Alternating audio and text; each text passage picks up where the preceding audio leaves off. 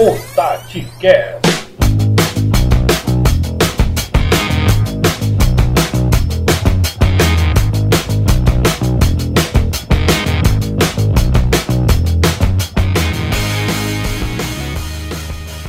Fala galera do TatiCast, passando aqui para gravar o episódio de número 20. Aê, salva de palmas, episódio número 20. Duas dezenas, já estamos bombando aí com mais um episódio. Né? Demoramos um pouquinho aí para fazer esse app, mas é porque agora começa ah, alguns apps aí especiais. Tem esse que é o 20, onde a gente fala aí nesse pós-jogo do, do Fortaleza contra a equipe do São Paulo, um 3 a 3 cheio de nuances, e também a gente já emenda aí nesse pré-jogo do próprio Ceará, aliás, do próprio Fortaleza contra a equipe do Palmeiras, esse jogo no domingo, e Ceará e a equipe do Fluminense no sábado, esses dois jogos aí a, acontecendo. A gente vai falar nesse app com o Gustavo Gadelha e também o Felipe Castro, são os nossos dois participantes hoje. Além disso, vem aí o app 21 que fala desse, desses pós-jogos, mas principalmente do pré-jogo, que vai falar de clássico rei, final de campeonato estadual, equipes completas, tudo que tem de melhor.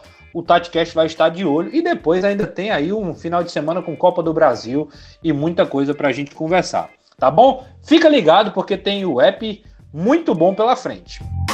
Alô! Na sessão Alores, a gente manda um abraço para a galera que está nos acompanhando aí nos nossos grupos, TatiCast Fortaleza, TatiCast Ceará. Renato, mas que só fala deles.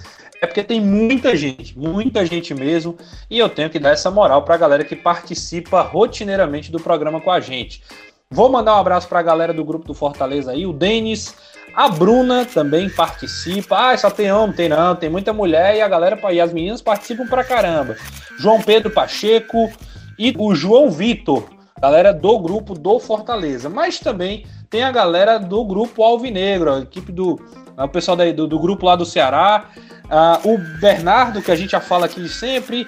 Eu vou mandar também um abraço pro Robert Val, pro Raimundo Neto, Gustavo Moura e pro a JP Santana são os abraços de hoje aí do TatiCast. E para finalizar a sessão abraço, vou mandar também um alô para Maria Vitória, ela que é a senhora Castro, a senhora do Felipe Castro. Ela mesmo se auto-intitulou como a mulher do homem dos números. Então fica aquele alô para você, Maria Vitória, que marcou colado nessa gravação do episódio número 20. Vale a pena, viu, galera? Acompanha, que como eu falei antes, o app tá muito bacana.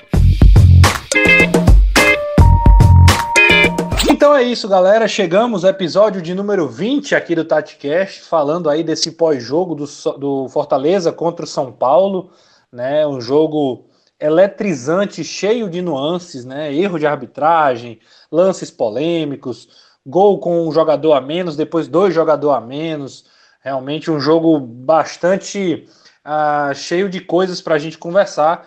É claro que a gente também vai destacar a parte tática, né? O ponto mais importante, inclusive, desse debate, o, o, os lances, erros e tudo mais, já foi massificado em outras páginas, em outras redes.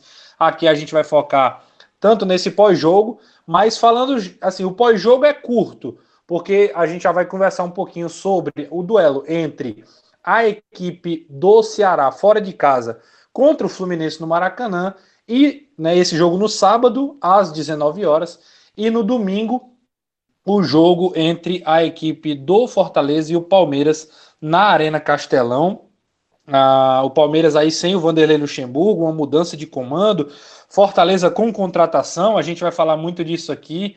Né? Berg Show é o novo atacante do Fortaleza, né? Ah, eu já sou um cara que falava aqui publicamente do meu descontentamento com a técnica do, do jogador.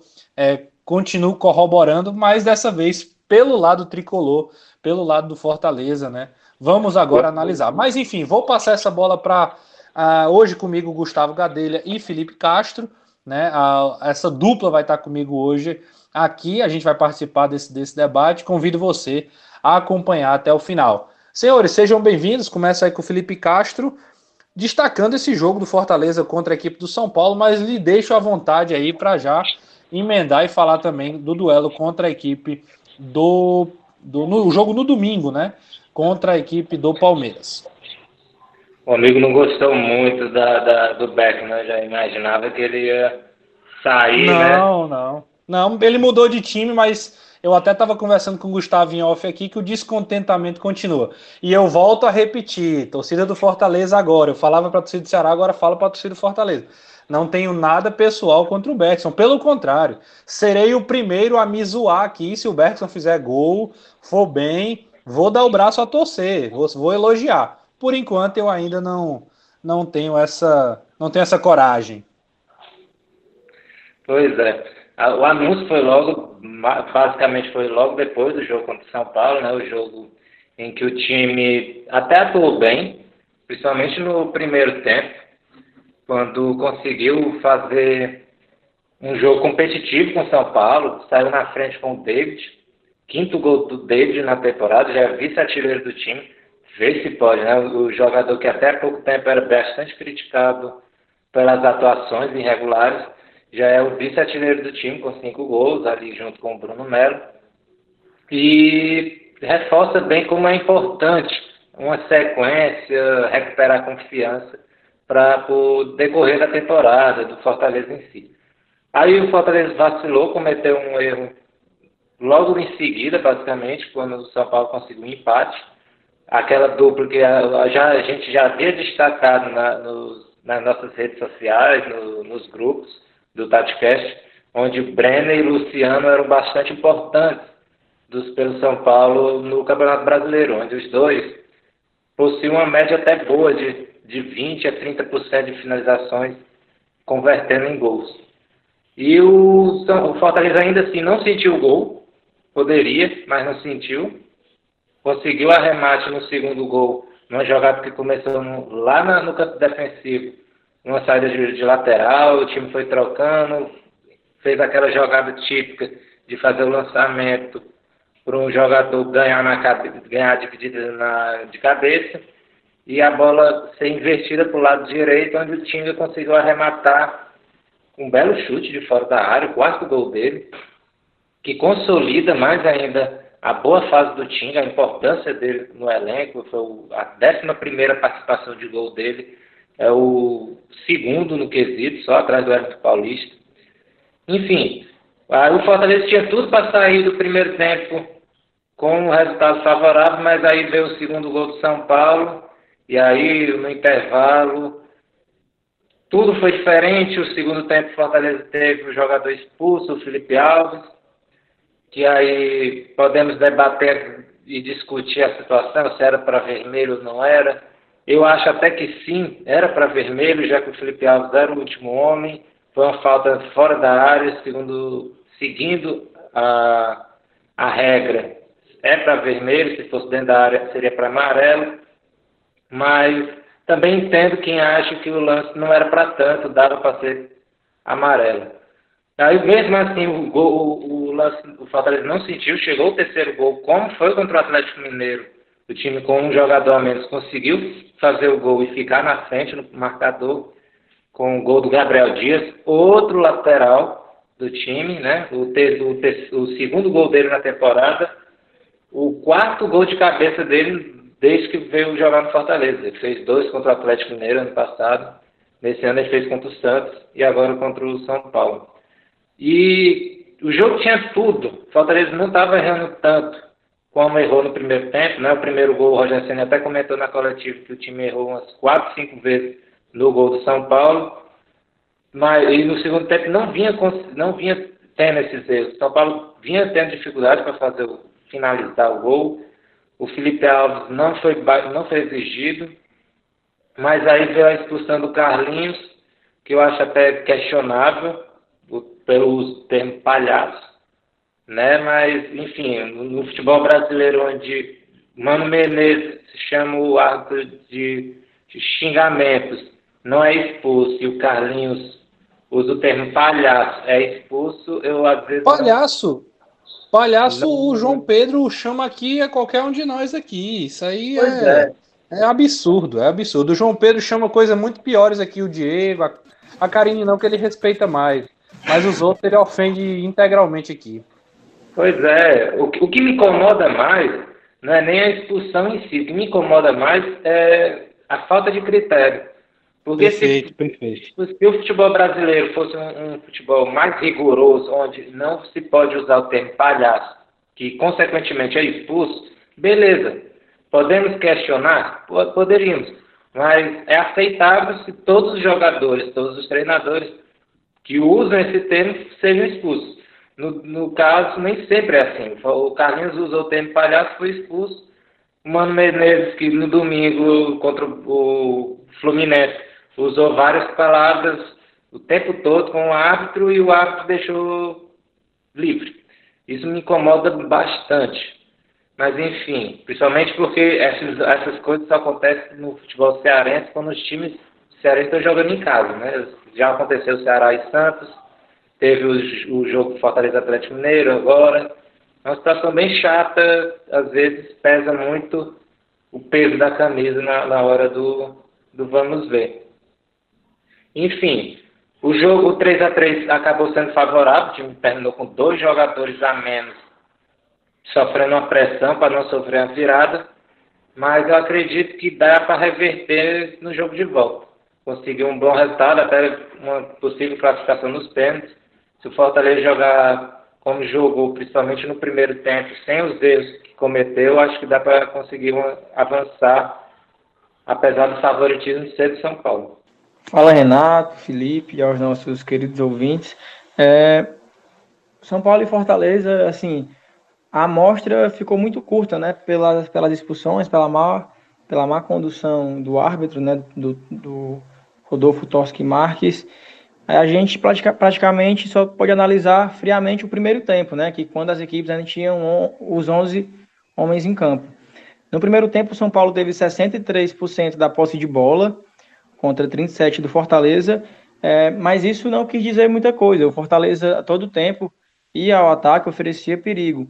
Eu acho até que o São Paulo teve mais oportunidades, criou mais que o Fortaleza, até pela posse de bola, e isso é algo que o Rogério optou, né? Tirou homens de velocidade, homens de criação e colocou jogadores, podemos dizer, mais defensivos, mas que fizeram muito bem a função, que é o caso do Tinga pela direita e o Ronald pela esquerda. É, venho batendo muito na tecla aqui do Tinga, né? É, quase todo episódio que a gente fala do Fortaleza, sempre cita o Tinga. É, Gustavo, repetindo até a, a, escalação que foi feita contra o Atlético Mineiro. Exatamente, eu acho que o, o Rogério, né, um treinador muito moderno, inteligente, sabe que o Diniz gosta muito de, de atacar pelos lados, usando Igor Vinícius, usando Reinaldo, e tem Luciano e Brenner que jogam meio soltos ali na frente, é um 4-4-2 praticamente Sim, bem daqueles do, do início do século que fizeram tanto sucesso, jogando com dois atacantes mais soltos, sem uma referência. O Brenner vem fazendo ótimas partidas, o Luciano também nem se fala. Mas o que eu quero frisar é que os gols do São Paulo não surgiram a partir de lances criados pelo São Paulo, surgiram a partir de erros do Fortaleza. Aquele primeiro gol, como o Rogério falou na coletiva, o Felipe lembrou, o Rogério falou que ocorreu três, quatro erros e eu concordo com ele, falha na linha, o Tinga não conseguiu cortar a bola, que estava praticamente ao seu domínio. É, o que isso mostra? Que as dobradinhas defensivas nas laterais, com Gabriel Dias e Tinga, e Ronald e Carlinhos, funcionam. O time consegue chegar ao gol adversário. Já foi mostrado contra o Galo, contra o São Paulo, mas caso haja falha, logicamente vai, vai sofrer demais. Mas a linha não foi essa dobradinha que eu digo, em nenhum momento do jogo foi furada, só foi só ocorreu o gol do São Paulo por falhas na saída, como no segundo gol, e no primeiro uma falha mais individual ali do Tinga. É, o Rogério optou né, por jogar sem uma, sem uma referência, jogou com o David, um atacante mais móvel também. É, eu achei interessante a opção, até, por, até pelo, pelo jogo que o Fortaleza queria propor, um jogo de mais velocidade, de mais de transição. O David tem essa bola aérea boa, o Fortaleza, antes, no, no início da temporada, ali, quando voltou, é, a gente viu um Fortaleza meio um pouco previsível, né? Só que agora o Rogério tem no, novos métodos de fazer a, a, casquinha. O zagueiro lança a bola pro, pro lateral ou pro atacante, o Felipe Alves também. Acho que o Rogério conseguiu fazer com que a casquinha voltasse a, a ser algo mais. ser aquele algo novo, né? Mas, como o Felipe falou, acho que a arbitragem acabou um pouco com um espetáculo, né? Um 3 a 3 O São Paulo no segundo tempo ali começou melhor que o Fortaleza, inclusive criou a chance para marcar o terceiro gol. Aí houve ali a falta, lance fora da área. Para mim, o Brenner tinha a posse da bola, estava olhando para o gol, indo em direção ao gol. O Felipe chega deslizando, acabou dando uma rasteira no atacante São Paulino, que foi ao chão, né? Falta, como diz a regra, o Felipe bem lembrou, cartão vermelho, se fosse pênalti era amarelo. Acho que isso aí eu não tenho muito o que falar, que o Carlinhos, como já falou, é muito de se discutir, a gente viu o Reinaldo minutos antes. O problema maior que eu assim, na, na minha visão, foi que minutos antes o Reinaldo reclamou assintosamente, só faltou peitar ali o juiz, só levou um amarelo. O Carlinhos soltou um palhaço e foi expulso, né? É complicado. Os times nordestinos em geral, não digo nem os cearenses, sofrem muito com sofrem muito com esse bem entre aspas preconceito. É isso, né? Tem, tem preconceito, tem erro de arbitragem, tem é, tem vários aspectos aí, né? Tem incompetência. Ah, eu, eu sou da tese que não, assim, eu, eu sei que muita gente vai discordar de mim, mas eu, eu não gosto muito de ficar alimentando teoria da conspiração. Porque aí, cara, para mim perde muito o sentido de acompanhar futebol. Sabe assim, pô, se eu acho que tem teoria da conspiração, eu vou parar de acompanhar. É, eu, eu vou mais tendo aí mais, assim, eu tenho a tendência a ir mais pela incompetência, pela falta de, de qualidade, do que assim, ah, vou prejudicar o Fortaleza, vou prejudicar o Ceará. Né, uma coisa intencional. Boto a minha mão no fogo? Não boto. Mas essa, essa é a minha humilde opinião diante dessa, desse cenário. Mas eu, eu vou me ater aqui aos detalhes que vocês falaram técnicos, né, táticos. Por exemplo, Fortaleza não pode, um time como Fortaleza, né, com a melhor defesa do campeonato, não pode dar dois gols para o São Paulo como deu e vocês já falaram bem aqui. Não pode, ele não pode dar dois gols para o São Paulo da forma que deu. Tava com a mesma quantidade de jogadores e bobeou. Fez um primeiro tempo muito bom, muito competitivo, atacou, mas deu dois gols para o São Paulo. A gente fala deu porque foram erros de marcação, erros de posicionamento, coisas básicas. E o Rogério confirmou isso na entrevista. Alguém queria falar aí? Não, só queria confirmar, só para o torcedor que está nos ouvindo, ter uma compreensão, que tipo, ter uma ideia, no caso, o Fortaleza tomava três gols jogando em casa na Copa do Brasil desde 2011. Uma derrota por 3 a 0 para o Flamengo. Em jogos normais, gerais, o Fortaleza tomava três gols em casa desde aquela derrota para o Corinthians. 3 a 1 no primeiro turno do Campeonato Brasileiro. E a última geral mesmo foi jogando fora também contra o Corinthians, 3 a 2 é, e aí, e aí entra um detalhe, né? Tomou o terceiro gol quando estava já com dois jogadores a menos, né? São Paulo já estava martelando ali no final da partida. Mas os outros dois gols eu não boto na conta do árbitro. Né? Não tem como colocar na, em culpa de arbitragem, culpa do, do time. Poderia, inclusive, ter tomado mais gols no segundo tempo antes de, de qualquer expulsão. Mas, enfim, aí a gente vai entrar muito no si.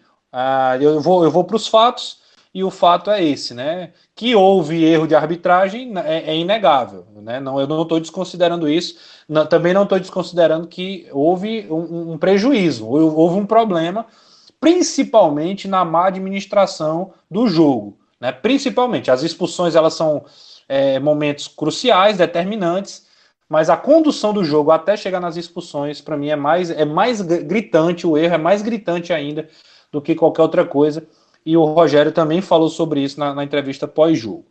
Virando um pouco a chave, a gente já falou um pouco aí de, desse, desse jogo aí, já, já tem até um tempinho. A gente vai pro é, a gente vai para o jogo, né? Emendando o assunto Fortaleza, a gente já fala desse duelo contra o Palmeiras, né? O Palmeiras que vem sem um treinador, sem Vanderlei Luxemburgo aí, mas é um, é um grande adversário e vai e vai dar muito trabalho aí para a equipe tricolor, não é, não é isso, Felipe? Pois é, o Palmeiras passa por um momento bem conturbado. Teve a demissão do Luxemburgo, o time estava invicto no Campeonato Brasileiro, perdeu três seguidas. O Luxemburgo não ficou no cargo.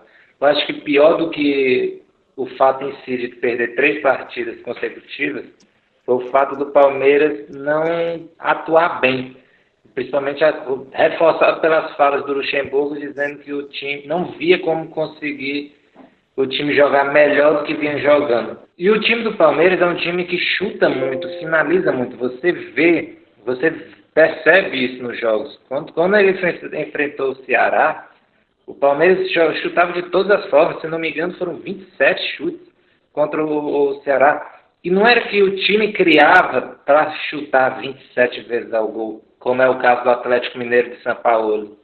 Não, não é o caso. É um time que finaliza forçadamente, é um time que chuta no momento que abre espaço para finalizar, ele chuta. E, e muitas vezes isso se torna um chute errado. Vou dar um exemplo aqui. O Palmeiras é o terceiro time que mais finaliza por jogo, uma média de 14 vezes por partida, quase 15. Só que é um time que finaliza muito mal. Só 31% das finalizações vão no gol. É um dos seis piores. Quer dizer, finaliza, mas finaliza muito mal. O que reforça que é um time que chuta de qualquer forma, não, não é um time que tem dificuldade para criar e ver como as finalizações de fora como a, a principal chave. E muito representado pelo Patrick de Paulo, jogador novo da base do Palmeiras, que é o principal finalizador do time no Campeonato Brasileiro. Tem 22 finalizações, aparece entre os 20 principais desse quesito. É um jogador que tem uma característica importante, é um volante, mas que sai para o jogo, ele é um dos principais passadores no campo adversário, é um dos principais passadores no último terço. Inclusive, ele deu uma belíssima assistência no jogo contra o Coxa, né? Mas Aí também é um jogador que finaliza muito, porque ele vê o espaço, chuta bem de fora da área, enquanto o Flamengo ele fez um gol chutando de fora da área, houve um desvio e acabou tirando a possibilidade do goleiro. E ele faz bem esses, essas finalizações. Então, vai ser um jogo em que o Fortaleza vai ter uma possibilidade de atacar o Palmeiras, jogar no erro do time esmeraldino, mas que vai ter que ter cuidado, principalmente com esses chutes de fora da área.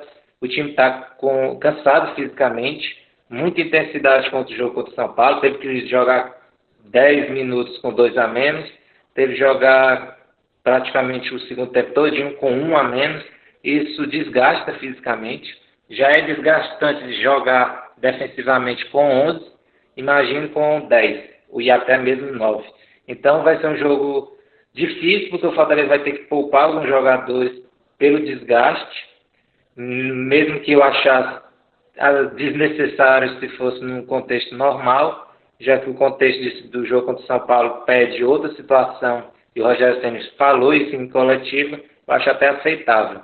Mas enfim, vamos ver, eu, eu vejo com bons olhos, o Palmeiras vem num momento bem conturbado, em crise, eu acho possível o Fortaleza vencer, apesar que a última vitória na Série A jogando em casa foi em 1974, uma vitória por 2 a 1. O Felipe falou muito bem aí, né, da questão das finalizações do Palmeiras, era algo que eu ia abordar também. É um time que finaliza muito, de média e longa distância, e depende muito de um, de um chute ali de, de William, de Patrick de Paulo, que é o que mais finaliza. É, mas eu acho que o Fortaleza tem boas condições de vencer o jogo, né? Como já foi citado, o Palmeiras vem de três derrotas no Brasileiro, demitiu o treinador. O treinador que, inclusive, não fez um bom trabalho né, no Palmeiras, o Lucha não dava uma organização necessária ao time, um time muito congestionado ali no meio, com Rafael Veiga, Scarpa, William, Luiz Adriano, vários jogadores que ocupam a mesma faixa do campo, aí acabava deixando a desejar nas laterais, né, nas pontas, Rony e Wesley, que são as opções de velocidades, também não não chegaram, jogaram titular até dois jogos, mas não marcaram presença, não foram bem, até por, por uma falta de, de até treinamento, falta de repertório do, do, do Luxemburgo. É, acho que o Fortaleza pode aproveitar muito bem as bolas aéreas, né? A gente viu o Coritiba oferecendo muito perigo ali pela, pelo lado direito do ataque, lado esquerdo da defesa, com o lateral da base, né? O Esteves é um cara muito jovem ainda, que deixa muito a desejar defensivamente falando. E tem é... o Fortaleza aí uma grande arma, né? Com os dois laterais, né? O, o tanto o Gabriel e o Tinga chegam muito bem, Bruno Melo também, Carlinhos tem um jogo aéreo muito positivo, é um bom, é um bom destaque. É por isso, Renato, que o Rogério vem escalando o David aí, né? Como essa, esse falso 9, essa, essa falsa referência. Eu iria com o Elton Paulista. Eu acho que esse é um jogo jogando em casa, o Elton Paulista descansado.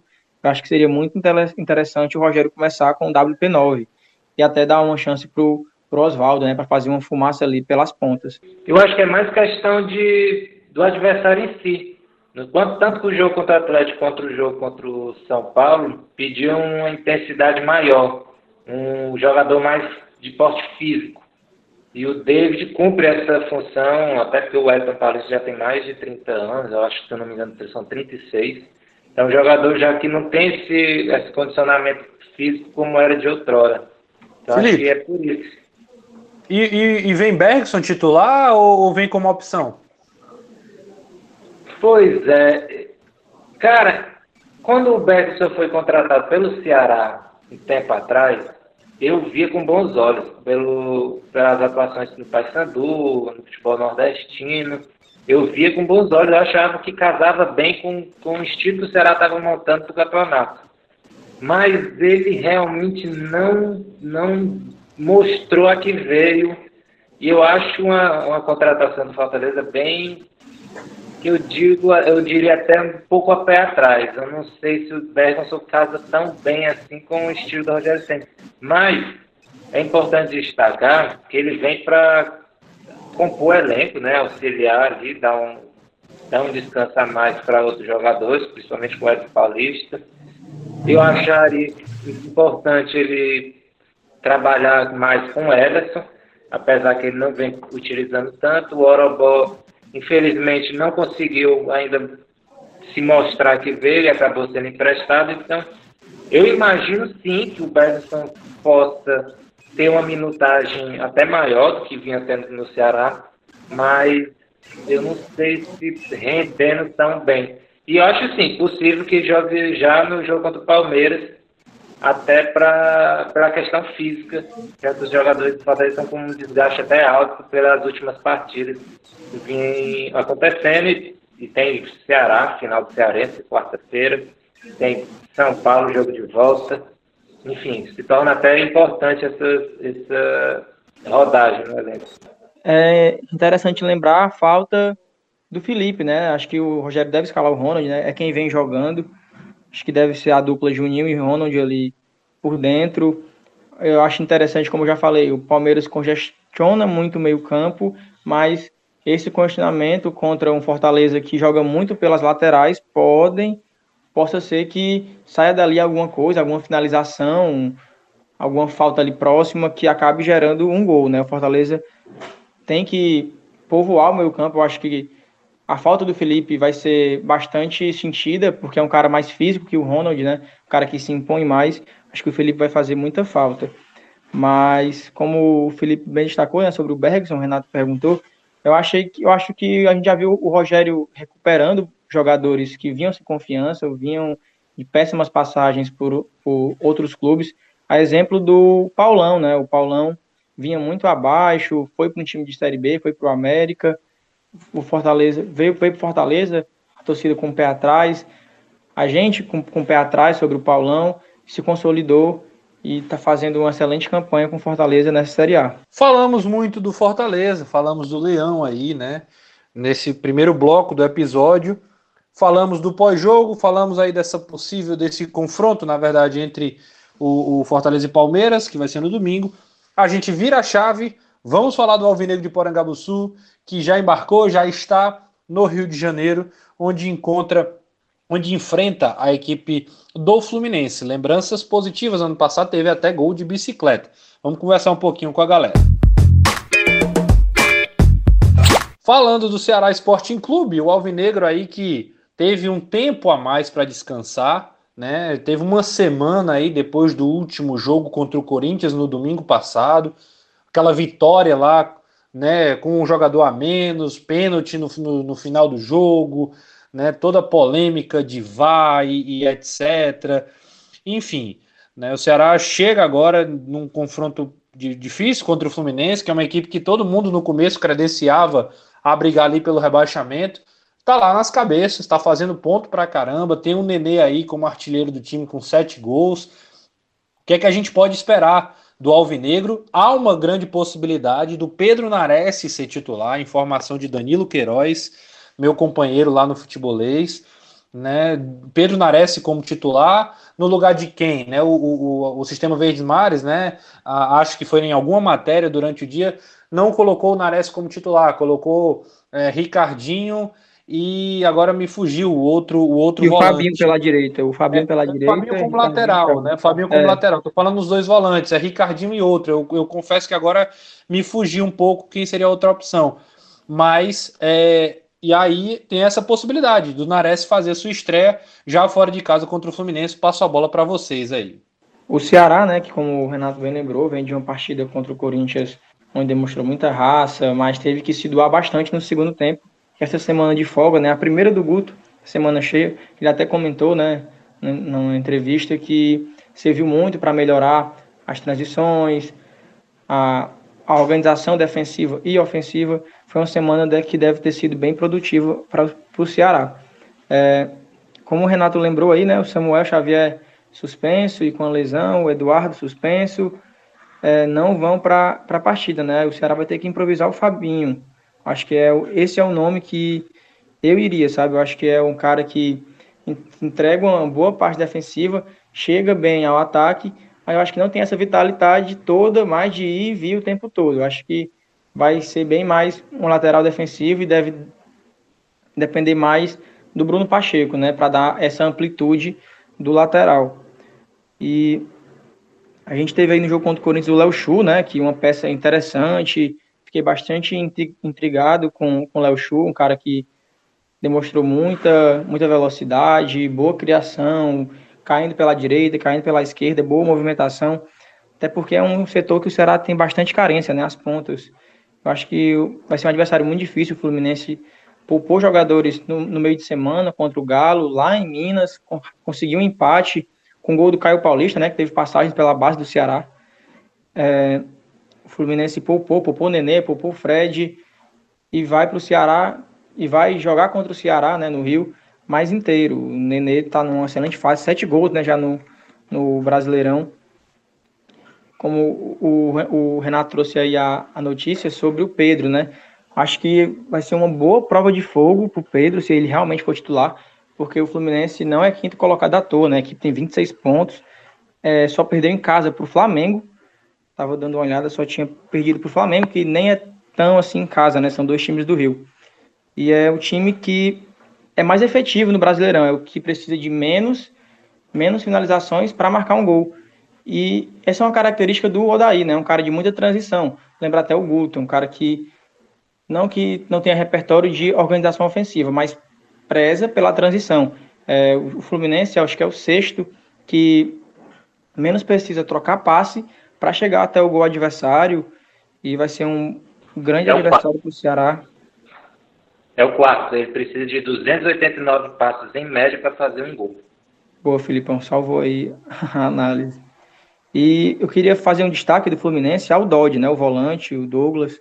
É um cara que, fugindo um pouco desse estilo do Odaí, de transição, de um jogo mais físico, é um cara que constrói a partir de passes curtos, né? O, o Dodge é um, é um jogador fluminense que mais troca passe no campo ofensivo, um cara que tem ótima efetividade nos passes, e é um cara que o, o setor ali de meio campo do Ceará deve ficar de olho.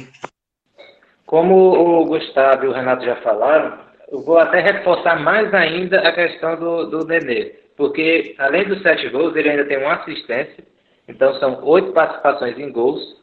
Ele, o Fluminense marcou 23 no Campeonato Brasileiro, então ele tem mais de um terço das participações dos gols do Fluminense no Campeonato Brasileiro, e ele é um dos artilheiros do, da temporada no futebol brasileiro, né? na frente do Gabigol, na frente do Pedro, atacante do Flamengo. Então, um jogador que vem se destacando bem vivendo talvez a, a, uma das fases mais artilheiras dele da carreira, né? No Paris Saint-Germain, em 2011, 2012, ele fez mais de 20, 25 gols por aí. Quer dizer, ele vem se aproximando bem dessa marca, ele tem no momento 18, se não me engano. Então ele vem numa fase bastante artilheira e levando o Fluminense a, a, na briga pela Libertadores. Além disso, ele é o 13 terceiro em cruzamento certo, ele é o líder do time em passos certos no terço final e passos decisivos, ele é ele é o 11 em finalizações, quer dizer, é um jogador importante não só na, na construção da jogada, nos gols, como também em outras partes do meio campo. Ele se desloca tão, se desloca bem. O Ganso, que geralmente é o escolhido para substituir, não, não consegue atuar da mesma forma. Quer dizer, o Fluminense sente sem ele e joga melhor com ele. Também queria destacar que o Fluminense tem o Michel Araújo com 17 em dribles realizados, é um jogador que também participa muito em desarmes, é o segundo do time. É um, um time bastante que mescla muito jogadores veteranos e jogadores novos da base, jogadores experientes como Fred, como o próprio Nenê, o Ganso, tem o Egídio na lateral esquerda, eu acho importante até uma pena o Ceará não ter o Samuel Xavier, porque o lado do Egídio poderia ser bastante usado. É um jogador que tem um histórico de atacar muito e deixar o lado defensivo um pouco vulnerável para a subida dos laterais, dos pontas. Quem sabe o Léo Chu poderia jogar ali, aproveitar disso em algum momento. Como o Gustavo falou, ele atuou bem. Ele só, ele só tinha jogado até o jogo contra o Corinthians, três partidas e 57 minutos no total. Quer dizer, ele foi importante para ele ter uma minutagem até maior do que vinha tendo e mostrar que ele pode ser útil no Campeonato Brasileiro. Eu não defendo como titular, porque ele é um jogador ainda novo, 20 anos, que ainda vai oscilar bastante. Então, o torcedor às vezes exige que o jogador atue bem todas as partidas e um jogador da idade dele, muitas vezes, atua bem numa partida e na outra tem um, uma queda normal, a insegurança. Às vezes o jogador não está pronto ainda para atuar sequência de partidas. Mas é importante, pelo menos, ele saber que pode ser usado e o Ceará saber que pode contar com ele para a sequência do campeonato, principalmente ali quando substituiu o Leandro, entrar num jogo em que o Ceará estiver perdendo ou precisando de um jogador mais ofensivo na, no ataque, até para auxiliar mais a outras opções. Né? O Matheus, a gente sabe que é um jogador até importante quando o Ceará está vencendo para puxar a transição, mas que peca muito nas decisões da jogada. Toma, dá o passe quando precisa, quando ele pode finalizar, finaliza quando o melhor, a melhor opção é, é dar o passo para o colega que está chegando. Enfim, vamos ver. Eu torço muito pelo Léo Chu dar certo, é um jogador novo, 20 anos, que pode ser útil ainda no, no campeonato. E quem sabe o Ceará consiga um, mais um bom resultado lá no Rio de Janeiro. O Ceará empatou em 2018, empatou em 2019, quatro jogos sem perder do Fluminense o Fluminense vem sentindo o Ceará como uma pedra no seu caminho nas últimas temporadas.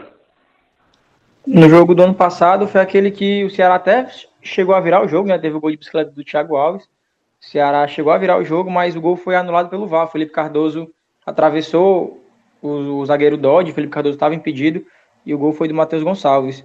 É, o Ceará tem um bom histórico jogando no Rio, só que tem um, o detalhe de Luiz Otávio estar tá fora do jogo, né? Só destacar, o, o, ele, o Ceará nunca venceu o Fluminense no Rio. Foram cinco empates e quatro derrotas. Mas o fato de empatar cinco vezes mostra a possibilidade de, um, de conseguir um bom resultado amanhã. Voltando aqui, falar sobre a ausência do Luiz Otávio, suspenso. É... Gustavo, você vai, você vai falar sobre a, a, a ausência do Luiz Otávio, suspenso?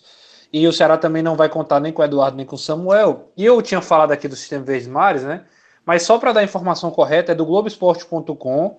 Né? A provável escalação eles colocam Fernando Praz, Fabinho, Thiago, Eduardo Brock é, e Bruno Pacheco, Charles e Ricardinho, Vina Sobral, Léo Chu e Rafael Sobes.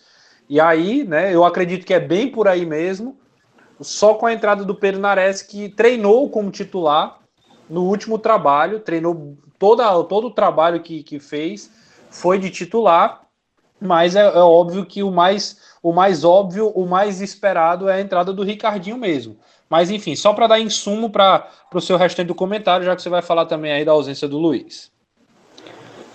Boa, Renato. Bem, bem lembrado aí. Inclusive, era um cara que eu ia falar que eu considero o melhor substituto para o Luiz. É o Eduardo Brock, demonstrou que junto ao Thiago pode fazer uma dupla segura, né? O Gabriel Lacerda começou bem ali, mas é um cara muito inexperiente, cometeu muitas falhas, falhas até bobas, né? Falhas individuais que resultaram em gols. Acho que o Eduardo passou de ser o quinto zagueiro para ser a primeira opção. Vai jogar ali pela esquerda, né? Ele é canhoto. O Diego que costuma sempre falar, né, que é muito importante ter um zagueiro canhoto pelo passe, pelo passe em diagonal. E o Brock tem essa característica de bom passe, de boa bola longa. Falando um pouco mais do volante, do Pedro, né? A gente viu pouco, a gente só acompanhou alguns treinos dele, mas é um cara um cara que tem muita intensidade. Eu acho que seria um jogo interessante para ele fazer a sua estreia. O Ricardinho talvez material dele, inclusive. Isso, isso. Eu, eu acho que talvez até pelo fato do do Fabinho, seu lateral direito, né, aqui em tese, segundo a provável escalação, eu acho interessante ter um outro volante que entregue mais intensidade já que o Fabinho pode muito bem cobrir esse espaço em caso de alguma roubada de bola e contra-ataque do Fluminense, que tem uma transição ofensiva, como eu já citei anteriormente, muito bem feita, né? Muito bem treinada pelo Odaí, apesar da lentidão do, do Nenê, apesar da idade do Nenê, ele é o cara que a transição chega até ele, os volantes, os, os laterais, como o Felipe falou, o Michel Araújo, um cara que dribla muito, tem muita velocidade, costuma roubar a bola, avançar em velocidade, e o Nenê é o finalizador do time, né? O, o Fred jogou de titular contra o contra o Bahia, foi até bem, mas Fred e Nenê, a bola chegam até eles para eles para eles finalizarem. Acho muito interessante o Pedro aí nesse, nesse contexto, porque é um cara que pode dar uma intensidade a mais no setor ofensivo do Ceará. Muitas nuances aí, muitas coisas para serem definidas. É, é, um, é um jogo que me chama muita atenção. São duas equipes aí que brigam para se consolidar no campeonato. O Fluminense já está um pouco mais estruturado, o Ceará ainda dá ainda é um pouco mais irregular, mas acredito que tem, assim como os meninos já falaram, condição de chegar lá no Rio e vencer. Falamos da provável escalação, acho que é mais ou menos por aí. O Guto vai levar o que tem de melhor, lembrando que depois desse jogo contra o Fluminense, que o Ceará joga no sábado, o, o próximo adversário, próximo jogo, próximo confronto é contra o Fortaleza, né? Clássico Rei.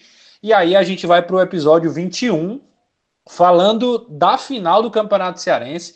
O 21 é todo pré-jogo dessa partida.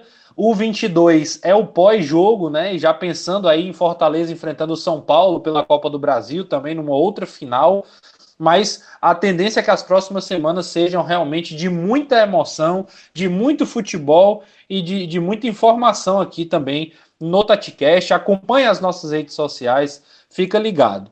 Senhores, vocês querem falar mais alguma coisa aí sobre Ceará e Fluminense? Acho que foi isso, né? Foi isso, foi isso. Foi, Filipão? Positivo. Boa. Então, beleza, galera. A gente fica por aqui, né? Vamos rodar para encerrar o app de número 20. Valeu, rapaziada! Encerrando o episódio número 20. Muito boa participação de Gustavo Gadelha, Felipe Castro. E a gente já vai na expectativa de terem dois bons jogos aí nesse final de semana.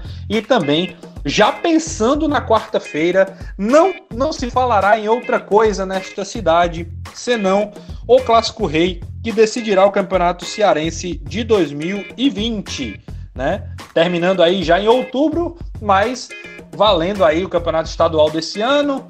Muita coisa para ser conversada, para ser falada. A equipe do TatiCast toda posicionada não só no, no podcast, mas também no Twitter, no Instagram. Então acompanhe as nossas redes sociais. Vai sair muito conteúdo bacana, tá bom? Te espero no 21. Grande abraço e até a próxima.